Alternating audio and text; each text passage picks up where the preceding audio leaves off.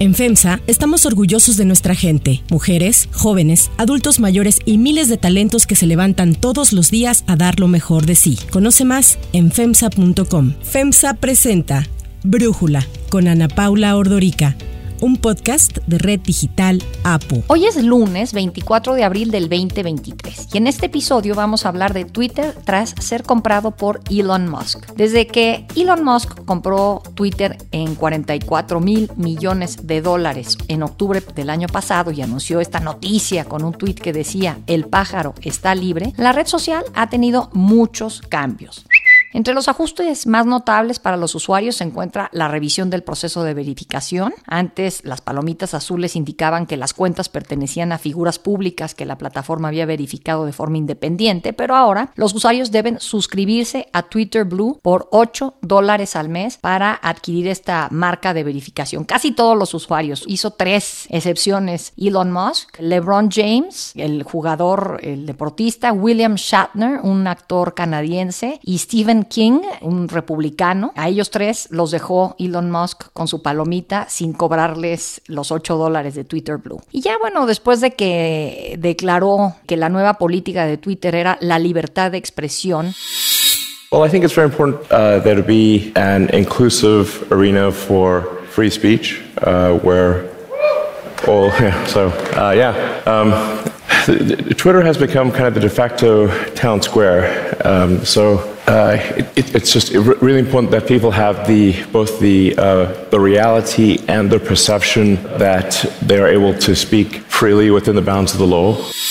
En la que los tweets negativos o que inciten al odio serían eliminados pero no prohibidos, el también dueño de Tesla restableció varias cuentas que habían sido suspendidas, entre ellas la del expresidente Donald Trump. Hizo antes una encuesta en Twitter en la que el 51.8% de los 15 millones de encuestados votaron a favor de devolverle la cuenta al expresidente. Musk también intentó establecer una política que prohibía a los usuarios compartir enlaces a otras plataformas de medios sociales, pero tras menos de un día de reacciones la eliminó y hace unos días Elon Musk confirmó que trabaja en una herramienta de inteligencia artificial para hacer frente, para competir con ChatGPT y con Bard. I'm going to start something which I know you call Truth GPT or a maximum truth-seeking AI that tries to understand the nature of the universe. And I think this this might be the best path to safety in the sense that an AI that cares about understanding the universe uh,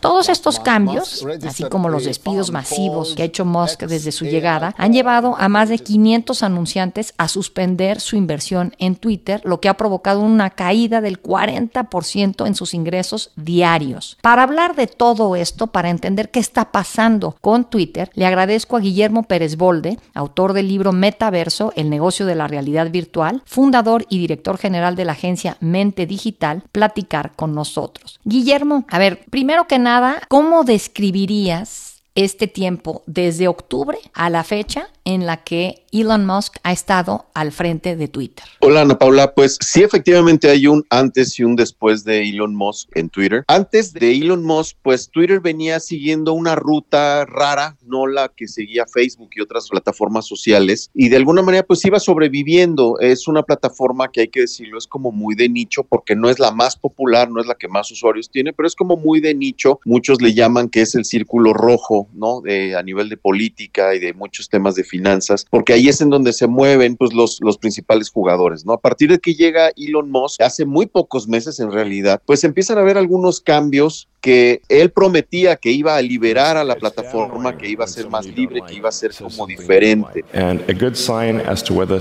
there is free speech is someone you don't like allowed to say something you don't like. And if that is the case, then we have free speech. And it's, it's damn annoying when someone you don't like says something you don't like. That is a sign of a healthy, functioning free speech situation. Pero al final, pues hoy está tomando decisiones muy controversiales. La primera de ellas, que, que hoy ha estado circulando eh, desde la semana pasada con este tema de la verificación, en donde está obligando a los usuarios a que verifiquen sus cuentas, pero los que ya la tenían verificada tienen que también hacerlo y pagar. Recordemos que para poder verificar tu cuenta era un proceso largo, o sea, no era de que cualquiera podía verificar una cuenta antes. Entonces, todo ese proceso ya no importa y ahora tienes que ajustarte a lo que Elon Musk dice y sobre todo a pagar la cantidad que le está determinando. ¿Y por qué importa esto? Digo, yo ya perdí mi palomita y sinceramente no voy a pagar 8 dólares. Ya estoy harta de pagar suscripciones a diestra y siniestra. Y la palomita a mí no me importa tenerla o no. Pero ¿qué implica para los usuarios en general, para la red en particular? Mira, no nada más es que aparezca el símbolo de cuenta verificada. Sin duda eso es importante, sobre todo para personas públicas, ¿no? Para que no se confunda con otras cuentas que puedan llamarse igual o parecido, ¿no? Entonces es como para dar certeza de que ese tweet es efectivamente de quien tú estás esperando. Pero más allá de eso, parte de lo que va a hacer y de lo que está ofreciendo Elon Musk es que tengas mayor alcance orgánico para tus publicaciones. O sea que tus publicaciones, por ser una cuenta verificada o que tengas el distintivo blue, vas a poder llegar a más personas. Y ahí sí hay una parte importante porque cuando tú publicas algo, no todo mundo ve tus publicaciones. Los algoritmos de las redes sociales determinan, de acuerdo al perfil, el momento, el contenido y otros factores más, pues a quién le puede mostrar ese, ese mensaje, ¿no? Entonces, lo que está dándote como, como opción adicional es que si tú te verificas, en ese momento vas a llegar a más personas, vas a tener mayor alcance y entonces pues más personas te van a ver y van a interactuar con tu perfil, lo cual pues para algunos puede ser importante, para otros tal vez no tanto, pero pues es un momento de evaluar qué hacer con este tipo de cuestiones. A ver, y yo quiero quizás irme un poco más atrás y preguntarte si lo que estamos viendo, Elon Musk estuvo en medios de comunicación la semana pasada en lo que yo califico como un control de daños. You were shocked to find out that various intel agencies were affecting its operations? Uh, the, the, the, degree to which uh, various government agencies effectively had full access to everything that was going on on Twitter uh, blew my mind. Um, I was not aware of that. Would that include people's DMs? Well, thank you, Elon. It is such a treat and a special opportunity. Welcome to Possible. And while Greg was right, hey everyone. Okay, let's have a round of applause. With the exclusive interview that took place in San Francisco between Elon Musk and our technology correspondent James Clayton. It is one of his first interviews since he bought Twitter for $44 billion.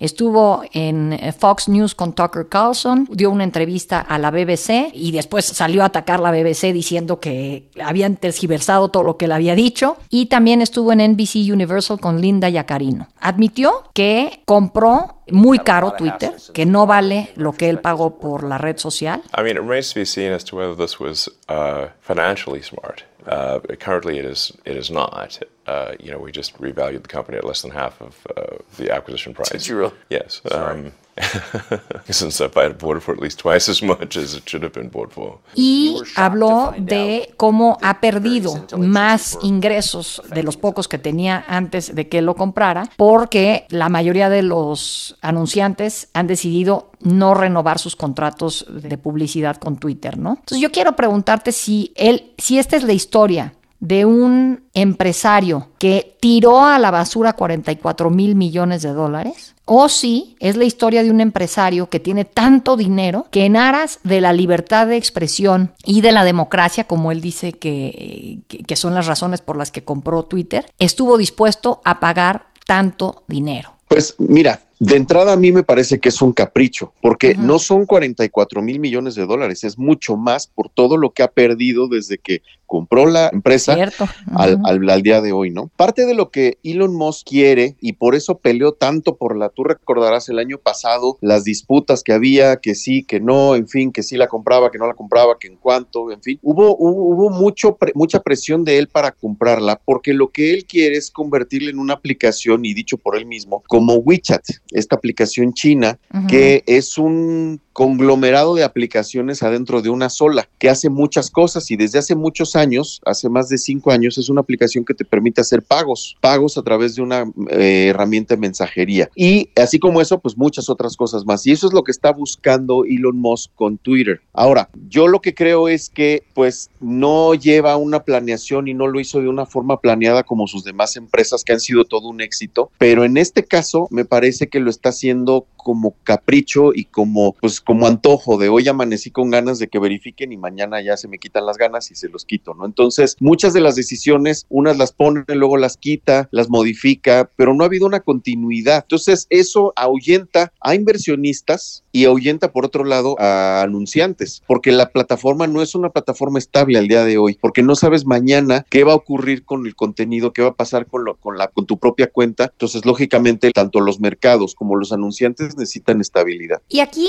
eh, veo que hubo un cambio en la empresa dueña de Twitter. ¿Nos puedes platicar de eso y si es importante, si es relevante, Guillermo? Claro, hace unos días salió la noticia de que desaparecía Twitter, ¿no? Y muchos decían, no, pero yo la sigo usando. No, lo que desapareció no fue la aplicación de Twitter, sino la empresa detrás, digamos, la, la empresa dueña de Twitter, que ya no es Twitter Inc., sino ahora es X Corp. Twitter is no more. That's according to a document submitted in a California court on April 4th. Elon Musk has merged the social media company into a newly formed shell firm called X Corp. Y esta empresa es de Elon Musk. Algunos decían que era una empresa fantasma, pero bueno, no, en realidad es una empresa de reciente creación, pero que él la hizo para poder convertir a Twitter en esta plataforma más grande, en algo que haga mucho más cosas que solo tuitear. Está pensando en temas de comercio electrónico, está pensando en temas de almacenamiento en la nube, está pensando en comunicación entre sistemas automatizados, por ejemplo, para que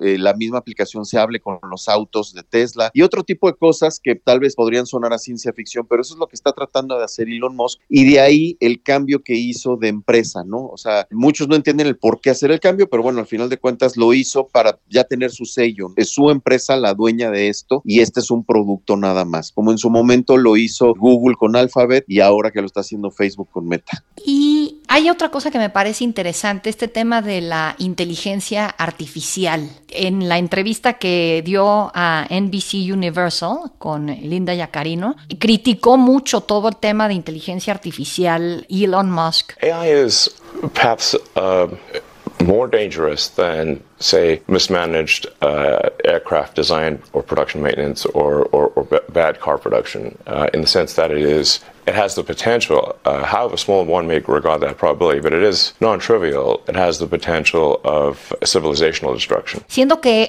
él, pues pensaríamos que estaría muy pro esto porque siempre ha sido pro tecnología, pro las novedades en esta. Y entonces ahora, ¿qué está pasando, Guillermo? Bueno, pues es muy interesante eso que comentas porque todos hemos hablado de ChatGPT últimamente y ha sido y está de moda y todo el mundo quiere y está vuelto loco usando la plataforma. Pero esa empresa, OpenAI, la fundó Elon Musk junto con otros inversionistas. En el momento que él hace poco ya no lo dejan hacer su capricho, ya no lo dejan que la compañía vaya por donde él quería, decide retirarse, retira la siguiente ronda de inversión que iba a meter y es en ese momento cuando Microsoft dice, levanta la mano y dice, yo sí le entro y sale Elon Musk, ¿no? Por eso ahora las críticas tan, tan duras que hace a la inteligencia artificial, pero él también está anunciando su propia herramienta de inteligencia artificial y parte de lo que ha anunciado en distintos foros y de distintas maneras es que lo que busca es que se comuniquen todos los sistemas y tratar de hacer como un asistente tipo Jarvis, como lo que utilizaba Iron Man en las películas de ciencia ficción de superhéroes, algo así en donde puedas tú interactuar y te pueda resolver cosas en el instante y sea como un asistente para tu vida. Eso es como parte de lo que está buscando Elon Musk. Muchos le creen por lo que ha logrado con Tesla, muchos le creen por lo que ha logrado con SpaceX, aunque la semana pasada tuvo un descalabro con su cohete enorme, pero a final de cuentas me parece que hoy está tratando de hacer cosas, pero sin sentido, está como reaccionando sin una planeación y se está notando y los sistemas financieros lo están notando, la gente lo está notando y los propios usuarios de las plataformas también. ¿Qué sigue? ¿Cómo ves que va a ir evolucionando eh, la red social? ¿Tiene un mejor futuro o, o cuál sería tu apuesta? Guillermo? Mira, yo creo que en el futuro próximo va a suceder algo con las empresas de Elon Musk, porque, por ejemplo, la semana pasada, cuando cayó el,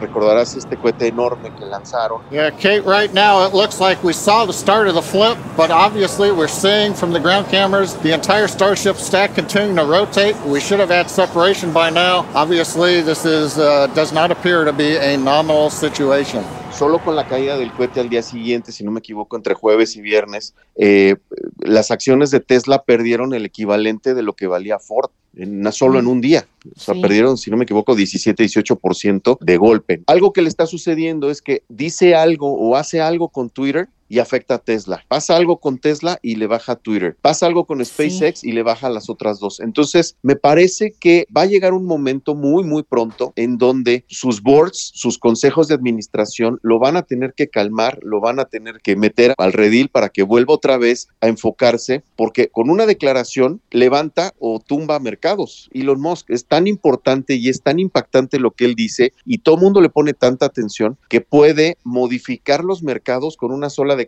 con un solo tweet y no digamos las acciones de sus empresas. Entonces me parece que en el cercano plazo, así muy cerca, le van a poner ya un hasta aquí los inversionistas, los boards de administración y demás para que empiece a hacer algo más estratégico y no como caprichos y comentarios del momento. Ahora, él tiene una relación muy tirante con los medios de comunicación. Te decía que lo escuchamos peleándose con la BBC diciendo que habían tergiversado la entrevista. Antes tuvo un pleito con el New York Times. En fin, ¿qué opinas de este hombre tan mercurial como es Elon Musk y su relación con los medios de comunicación? Mira, yo creo que los medios de comunicación le gustaban hasta que lo critican o hasta que no sale como él quería, ¿no? Entonces, a final de cuentas, hoy creo que está. ¿A quién más le pasa eso? Al precio eh? de la fama. A casi todas las personas públicas luego tienen muy poco, eh, la piel muy delgada cuando se trata de críticas. Pues sí, porque a final de cuentas, hoy que él ocupó el reflector como el hombre más rico del mundo y que se lo está disputando un mes sí, un mes no, un mes sí, un mes no, pues eso lógicamente acapara reflectores, todo lo que hacen sus empresas acapara reflectores y no todo va a ser crítica constructiva ni todo va a ser halagos, ¿no? Entonces cuando no le gusta, pues ahí es en donde sí se va sobre los medios. Yo creo que ahí se está comportando pues de una manera incluso infantil, muchos lo han eh, catalogado de esa manera, porque pues ya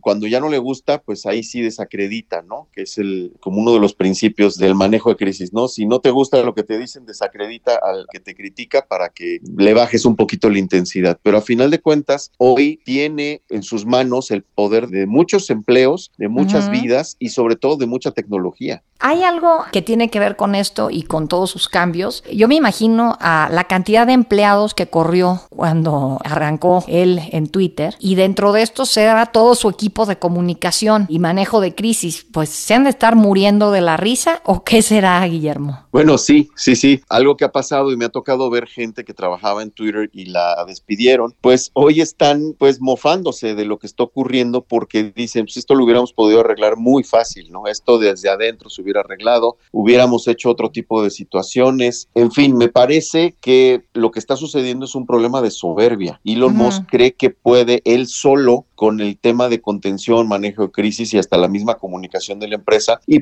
pues está quedando claro que no, está quedando claro que están faltando muchas cosas y sobre todo prudencia y eso está provocando que la gente, pues incluso los que se fueron, algunos se burlen de esta situación y hay memes por todos lados, pues no es lo que él estaba esperando y no es definitivamente seguro lo que quería, ¿no? Pero hoy él mismo lo está provocando. Yo creo que no podemos culpar a más más que al propio Elon Musk de lo que está ocurriendo y la crisis de comunicación que tiene hoy en, en sus plataformas y él mismo. Guillermo Pérez Bolde, muchísimas gracias, como siempre, por platicar con nosotros y por tu análisis. Yo encantado de platicar contigo, Ana Paula.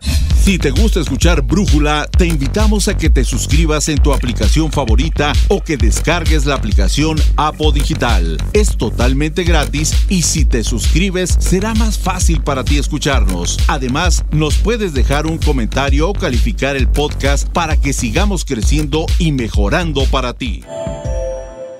Para cerrar el episodio de hoy, los dejo con música de Maluma. Hawaii de vacaciones, mis felicitaciones. Muy lindo en Instagram lo que posteas.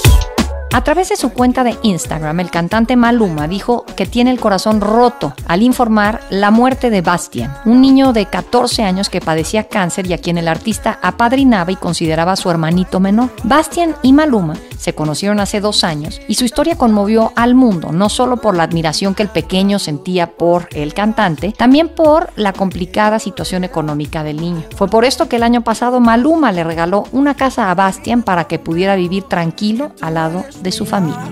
Cuando los años nos pesen y las piernas no caminen, los ojos se nos cierren.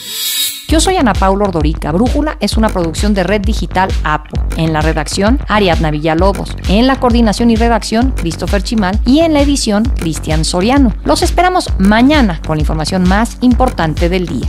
Oxo, Farmacias ISA, Cruz Verde, Oxo Gas, Coca-Cola FEMSA, Invera, Torrey y PTM son algunas de las muchas empresas que crean más de 245 mil empleos tan solo en México y generan valor como parte de FEMSA. FEMSA presentó Brújula con Ana Paula Ordorica, un podcast de Red Digital APO.